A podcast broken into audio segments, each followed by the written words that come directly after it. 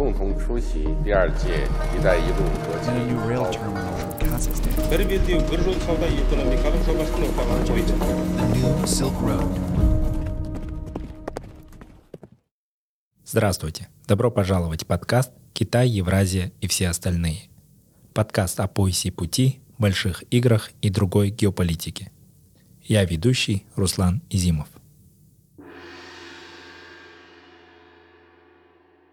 Кыргызстан. Итоги года и прогнозы. В этом эпизоде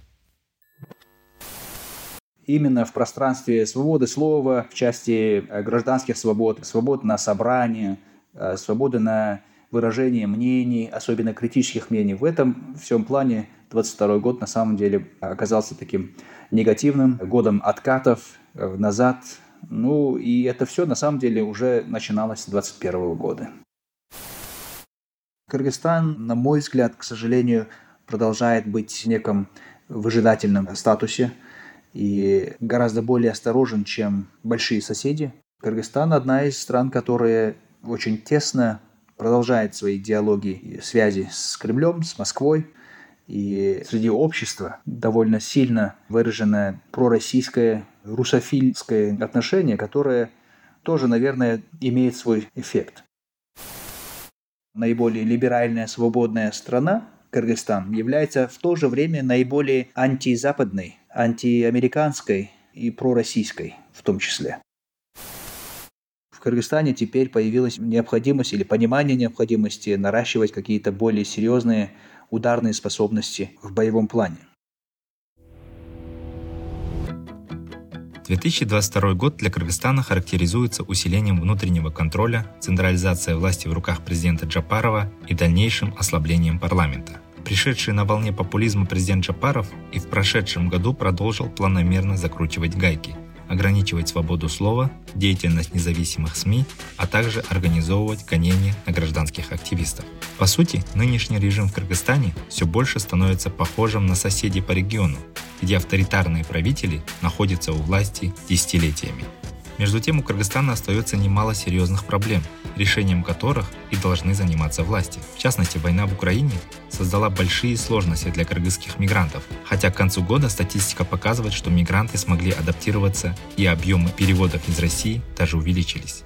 Еще большую сложность представляет пограничный конфликт с Таджикистаном. В сентябре 2022 года случилась наиболее масштабная военная стычка на границе, в результате которой имелись человеческие жертвы.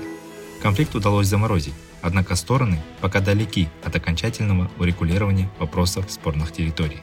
Наконец, попытка урегулирования вопросов границ с Узбекистаном вызвала недовольство и локальные протесты среди кыргызских гражданских активистов и местных жителей. Здесь кыргызские власти отреагировали жестко, арестовав более двух десятков активистов и обвинив их в попытке захвата власти. К чему может привести такое жесткое закручивание гаек во внутренней политике Кыргызстана? Что нужно для окончательного решения пограничного конфликта с Таджикистаном?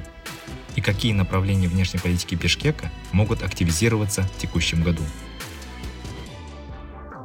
Об основных итогах 2022 года для Кыргызстана рассказывает независимый исследователь из Бишкека Эмиль Чураев.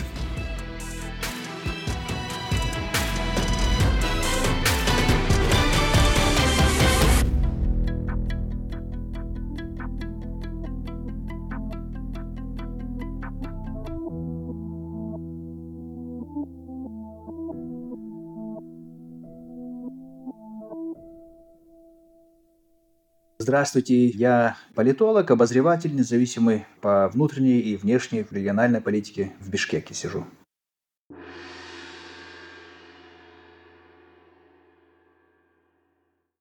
Прежде всего, хотелось бы поговорить о внутриполитической ситуации в Кыргызстане. Как вы можете оценить еще один год правления Садыра Джапарова?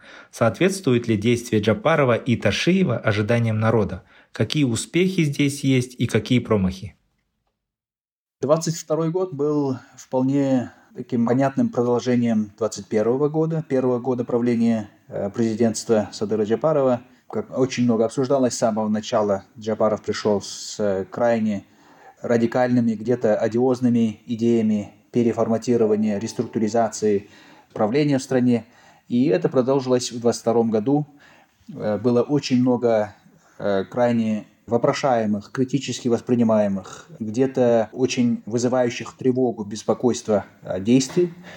Особенно это касалось законодательства, это применение правосудия, в экономическом даже плане вообще в управлении экономическими процессами. То есть много чего происходило за 22 год, и а, год закрылся для Кыргызстана в неком межвремении, что ли, когда, с одной стороны, относительная стабильность присутствует, относительно а, и экономическая, и политическая стабильность, и при этом очень злободневным и под самый конец года, до последнего была надежда, что свобода слова и свобода, особенно для гражданских активистов, будет восстановлена. Этого не произошло.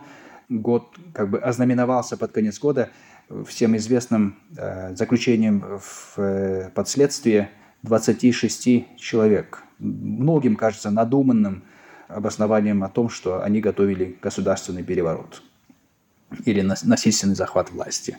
Как бы даже близко этого не было, но тем не менее, вот именно в пространстве свободы слова, в части э, гражданских свобод, свободы на собрание, э, свободы на выражение мнений, особенно критических мнений, в этом всем плане 22 год на самом деле оказался таким негативным годом откатов назад. Ну и это все на самом деле уже начиналось с 21 года. То есть оно во многом было продолжением 2021 года. Единственное, что для государства, для правительства, наверное, было э, важным отметить два таких события. Это, во-первых, установление некого перемирия или даже э, разрешение спора по Кумтору, золоторудной компании в Кыргызстане, которая в 2021 году уже э, де-факто была национализирована. И в 2022 году, в мае, Э, было достигнуто некое соглашение, э, согласно которому Кыргызстан полностью стал владельцем э, золотой компании, и при этом какие-либо штрафные санкции не были применены, и судебные тяжбы, о которых сильно волновались все наблюдатели, не случились. И второе, это вот под самый конец года, и что и явилось как бы многим проблемам, многим спорам в обществе, это согласование договора о границе с Узбекистаном. Наверное, президент и его команда были несколько неуверены, как гладко это случится и можно будет его провести, но одно прошло и случилось. Вот эти два, две вещи, наверное, в копилку правительства засчитываются как большие достижения. В основном, конечно, во внутренней жизни Кыргызстана вот то, что, как я сказал, это Э, продолжение тех трендов, которые были заложены с самого начала президентства Садыра Джабарова. Это интересные моменты, Эмиль. А вот мне еще хотелось бы еще одно событие вспомнить. Вот в конце года должен был состояться народный Курултай Кыргызстана. Это вот такой новая форма, да, о котором, в принципе, многие эксперты говорили.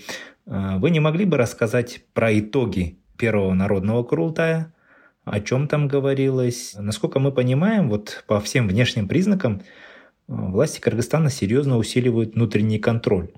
И есть ли какая-то критика, была ли, например, на этом Курултае выдвинута какая-то там идея о том, чтобы, может быть, суперпрезидентскую власть ослабить, а, может быть, снова вернуться к э, парламентскому строю?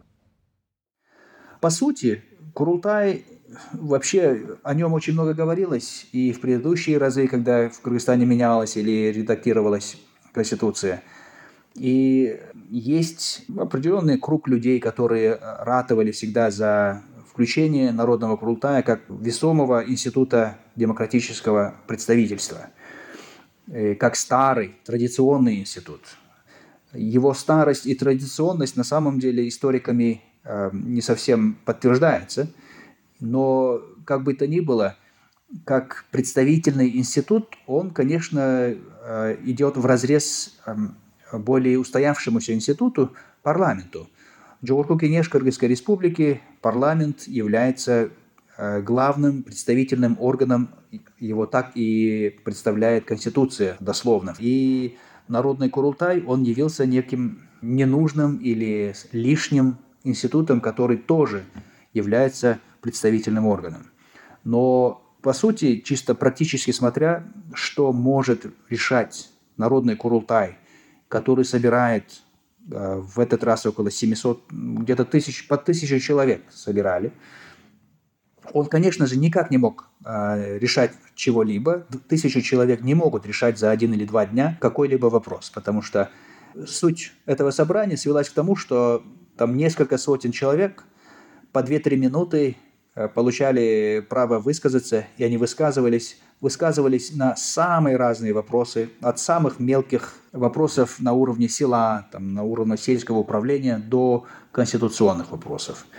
И если ожидалось, и скорее всего так и было, что подавляющее большинство участников Курултая были довольно лояльные, проверенные люди, которые ничего колкого неудобного не скажет, то помимо этих подавляющего большинства были считанное количество людей более критических взглядов, э, слова которых и были услышаны наиболее громко и широко в народе. То есть это, например, слова о том, что суперпрезидентская власть показала себя неприемлемым э, режимом управления в Кыргызстане, что нам нужна парламентская либо смешанная парламентская президентская форма власти. Об этом сказала Э, делегат из Оша, э, уже э, бывшая депутат Джорку Генеша, Джилдыз Джилдошева.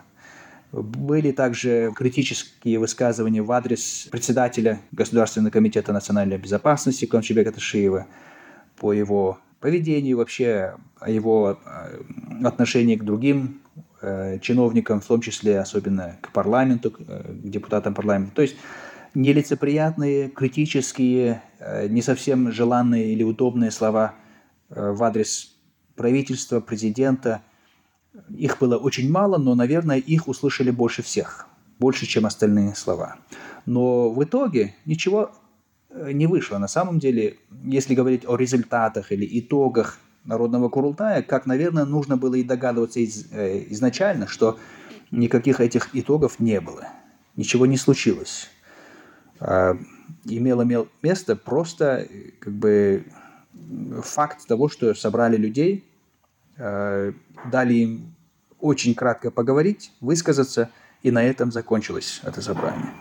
И я думаю, в будущем Кыргызстану, конечно, нужно будет вернуться к этому вопросу еще раз и пересмотреть вообще конституционную, да и вообще политическую надобность, а, целесообразность этого Курултая. Я предлагаю немного еще поговорить про внешнюю политику. Вот 22 год Кыргызстан, так же как и другие страны региона Центральной Азии, были, был очень активен во внешней политике. На фоне того, как влияние России в регионе ослабевает, страны региона искали альтернативные источники для усиления торговли, инвестиций, вариантов обеспечения безопасности. Вот в этом контексте какие внешние направления приобрели актуальность для Кыргызстана? Вот можно ли сказать, что Бишкек будет серьезно сближаться с Турцией? Бишкек, как и все другие близко с Россией сотрудничавшие государства, конечно, пребывает в неком неведении или в состоянии подвешенности. И если определенные другие страны, тот же Казахстан, Узбекистан, проявля... Э, выстраивают более активную внешнюю политику, которая разнообразна в своих направлениях, то Кыргызстан, на мой взгляд, к сожалению, продолжает быть в неком выжидательном статусе и гораздо более осторожен, чем большие соседи. Э, но даже при этом действительно э, отношения Кыргызстана с Турцией, можно сказать, сблизились, усилились. Это сказалось особенно актуальным для Кыргызстана в части э, сотрудничества и вообще в, в сфере безопасности. Но как бы у Кыргызстана с Турцией всегда были довольно близкие отношения, несмотря на такой э, неудобный, неудобный вопрос, который появился с, э, с вопросом Фетхулы Гулена и его сподвижников. Но, тем не менее, в Кыргызстане всегда Турция рассматривалась как одна из, ну, уж точно в первой пятерке главных наших партнеров. И это продолжает оставаться – и для Кыргызстана особенно, мне кажется, как бы во внешней политике важным оказалось, выглядит важным региональное сотрудничество, которое и в рамках центральноазиатских стран, и в рамках э, ново э, провозглашенного э, Тюркского союза государств. И, мне кажется, является наиболее приятным, приемлемым, удобным для Кыргызстана вариантом, то есть многостороннее сотрудничество с разными странами в регионе. И, ну, тем не менее, до сих пор Кыргызстан одна из стран, которая очень тесно продолжает свои диалоги и связи с Кремлем, с Москвой. Этому, конечно же, способствует особо выросшая э, степень внимания э, со стороны Москвы к Кыргызстану, и, ну, как и ко всему региону. И поэтому, с одной стороны, можно говорить об активизировавшихся новых векторах внешней политики или более активном поиске нового баланса Однако говорить о каких-то случившихся серьезных изменениях, реконструкции или трансформации во внешней политике, мне кажется, пока еще рано. А как вы думаете, та позиция, о которой вы говорите, о том, что Кыргызстан все-таки по сравнению с другими странами э, соседями Центральной Азии занимает такую более выжидательную, более э, пассивную позицию. Э, вот с чем она связана? она все-таки связана с тем, что зависимость Кыргызстана от России еще больше, чем у Казахстана и Узбекистана. Мне кажется, Кыргызстан более зависим и более связан на многих уровнях э, с процессами в России. И для руководства Кыргызстана, политического руководства Кыргызстана, эта зависимость, она еще диктуется тем, что в Кыргызстане среди общества довольно сильно выраженное пророссийское, русофильское отношение, которое тоже, наверное, имеет свой эффект. Где-то в какой-то части пророссийскость, возможно, диктуется наличием большого количества наших граждан, пребывающих в э, России, мигрантов трудовых – Э, где-то информационной политикой России, которая довольно успешно, наверное, э, формирует ну, восприятие того, что происходит на международной арене среди граждан Кыргызстана в пользу России. Это и, и вообще как бы культурные представления, которые пока что еще не созрели для того, чтобы критически переосмыслить место России, роль России, историческое значение России для Кыргызстана. И во всех этих отношениях я бы, наверное, допустил, что в Узбекистане и в Казахстане а, на самом деле как бы эффект народного требования или народного ожидания пророссийскости на самом деле гораздо ниже, чем он есть в Кыргызстане. И, и плюс к этому, конечно, масштаб экономики – то, чем зарабатывает и каким образом сохраняется и продолжается экономика Кыргызстана, тут очень много зависит от России, от связей с Россией, экспорта в Россию и импорта из России э, помимо трудовых э, заработков трудовых мигрантов. Тогда как у более крупных экономик Казахстана и Узбекистана есть, я так полагаю, больше возможность маневрировать во всех этих направлениях. Это очень интересный момент. Знаете, вот э, для внешнего наблюдателя в Кыргызстане ситуация кажется, что э, все-таки кыргызское общество, оно более свободно мыслит. Соответственно, там как раз-таки больше противников войны, сторонников Украины и тех людей, э, гражданских активистов, да, э, разного рода неправительственных организаций, участников неправительственных организаций, которые выступают против войны. А в то же время вы приводите данные о том, что как бы, общество, может быть, из-за связи с мигрантами, также много людей поддерживают Россию. Вот не наблюдаете ли вы такую вот фрагментацию или какое-то такое вот разделение на два лагеря? А, и, и наверняка вы наблюдаете, вот я хочу узнать, к чему такое разделение мнений может привести в будущем. Потому что мы вот видим, что конца войны пока не видно. И чем дальше углубляется этот конфликт, война продолжается, а, как это может отражаться на наших странах, на Кыргызстане в частности? Это очень важный вопрос. На самом деле, вот то, что я сказал, то, что вы заметили, оно крайне удивительно. То, что наиболее, в смысле гражданских свобод и свободы слова, наиболее либеральная, свободная страна Кыргызстан является в то же время наиболее антизападной, антиамериканской и пророссийской в том числе. Когда я говорю антизападный или пророссийский, конечно, это я имею только в очень широких мазках. Тут нет возможности апеллировать какими-то там процентами э, в каких-то опросах, но именно в сравнении, например, с мнением в обществах Казахстана или Узбекистана, именно вот такие явления, они проявляются в Кыргызстане.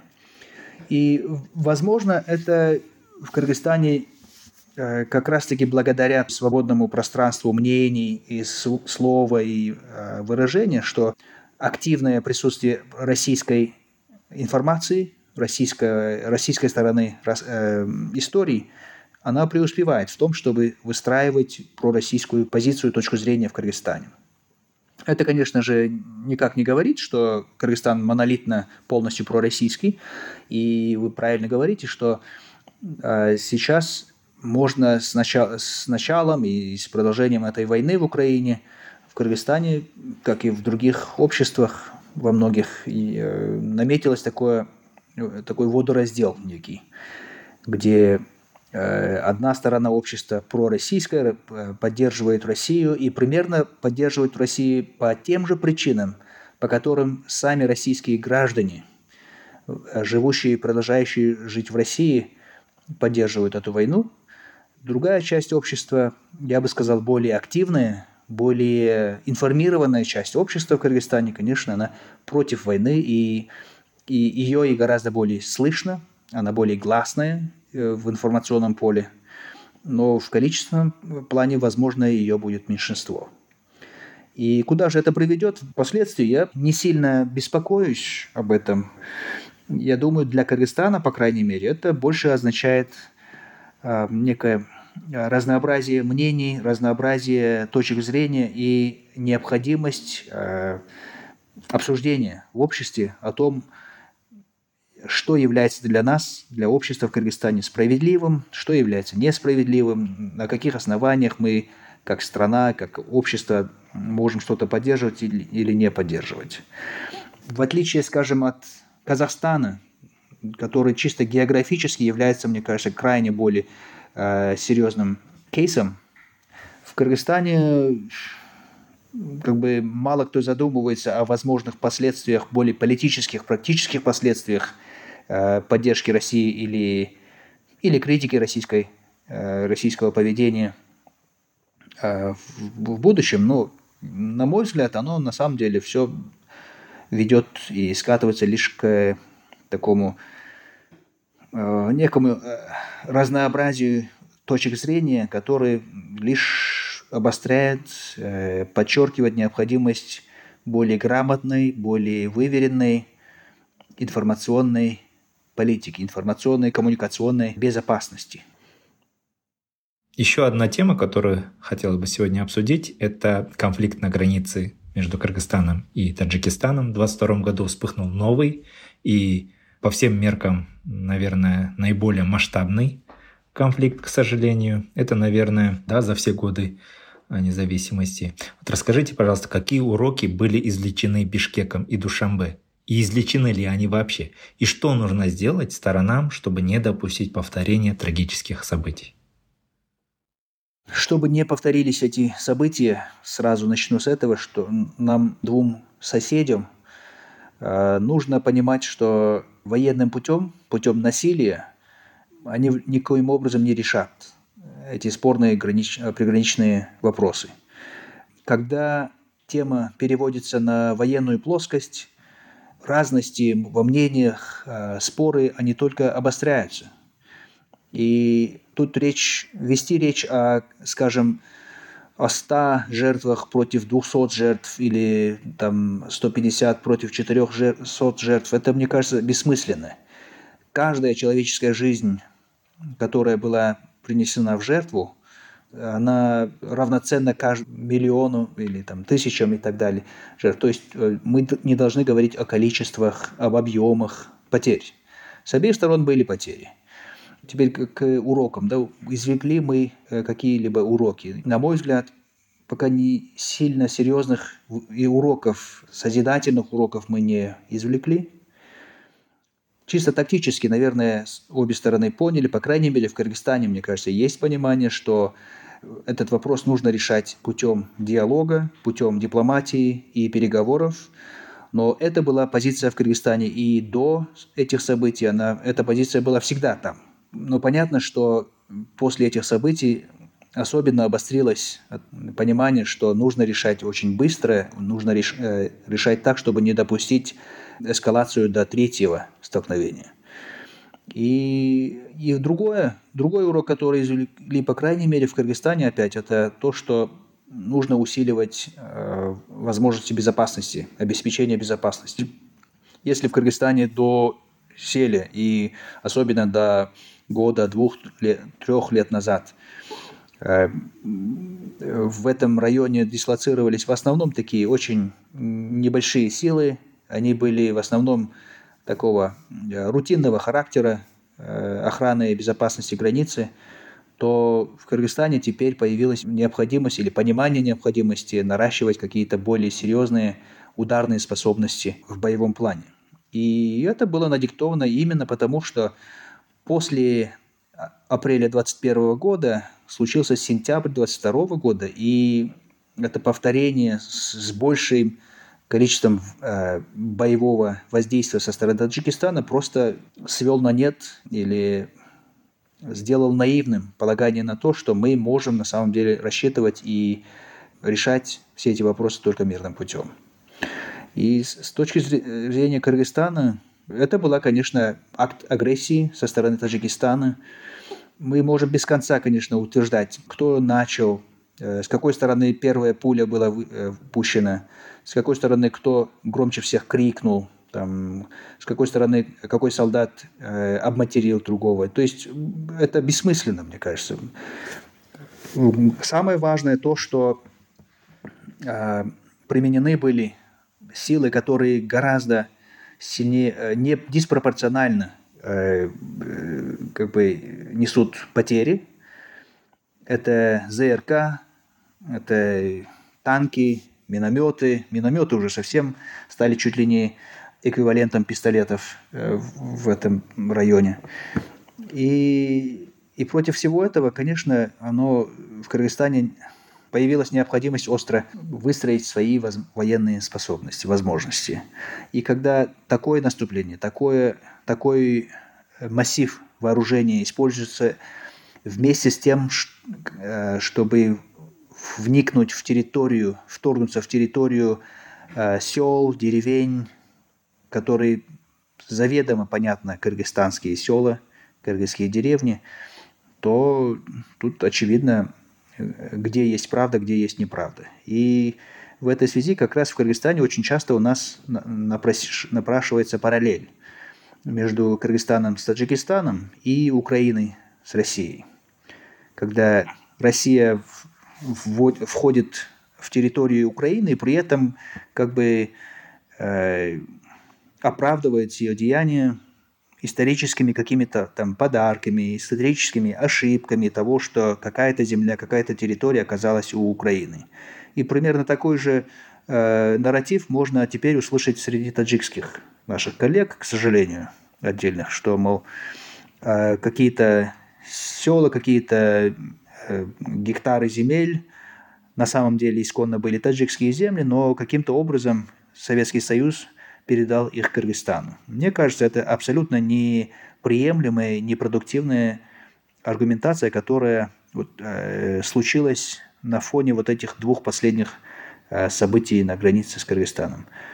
И какие бы вот такие нехорошие, никуда не ведущие нарративы не появлялись, я очень надеюсь, что и в Душанбе, и в Бишкеке есть четкое понимание, что этот вопрос нужно решать э, как бы на, исходя из того, что есть, исходя из того, что было в 91 году, и исходя из того, что приемлемо практически на сегодня э, решать. А говорить о сотнях тысячах гектаров, мне кажется, это не практично, не продуктивно. Мы тоже в регионе, страны-соседи, надеемся то, что и в Бишкеке, и в Душамбе будут прилагать усилия для десекюритизации да, этого вопроса, может быть, изменения в подходах от приоритетности вопросов безопасности перейдут к приоритетности скажем так, вопросов, вопросов экономического развития, может быть, решения водных проблем – и так далее, тем самым как бы э, найти какие-то точки соприкосновения. Ожидается, что на днях э, китайская сторона снимет все карантинные ограничения на пограничных пунктах и вновь будут восстановлены прежние торговые маршруты. В принципе, это уже делается с 8 числа. Какие ожидания в связи с этим у Кыргызстана? есть ли планы по привлечению китайских инвестиций? И э, самое главное, какие подвижки по проекту железной дороги Китай-Кыргызстан-Узбекистан? Мне кажется, это очень радостная весть. Я уверен, очень много предпринимателей, очень много активных кругов в экономическом поле в Кыргызстане были рады этому.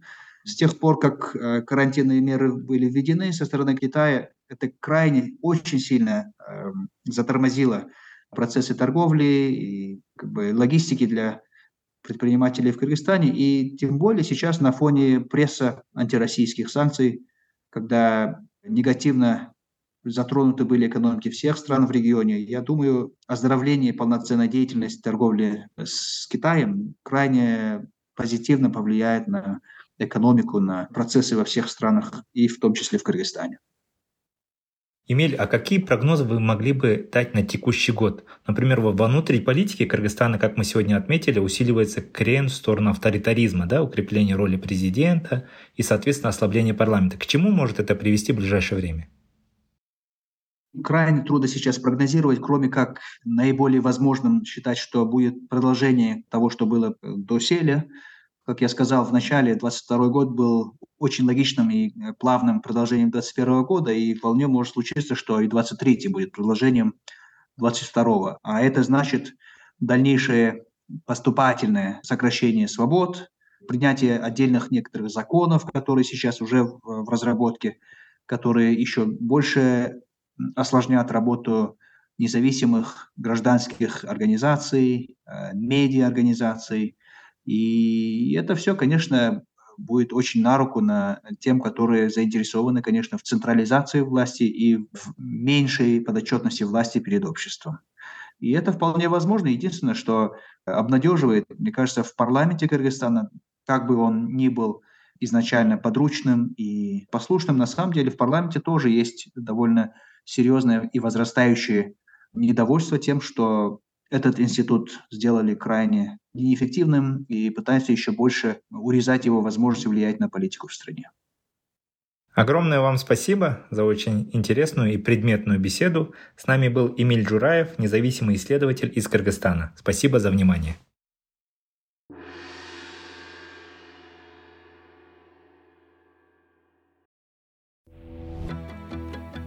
Все эпизоды нашего подкаста вы сможете найти на подкастинговых платформах Apple, Google подкасты, Spotify, Amazon, Яндекс.Музыка и другие. На сайте Каан мы также размещаем текстовой транскрипт каждого эпизода и полезные ссылки на отчеты, доклады, книги и биографии наших спикеров. Спасибо за внимание.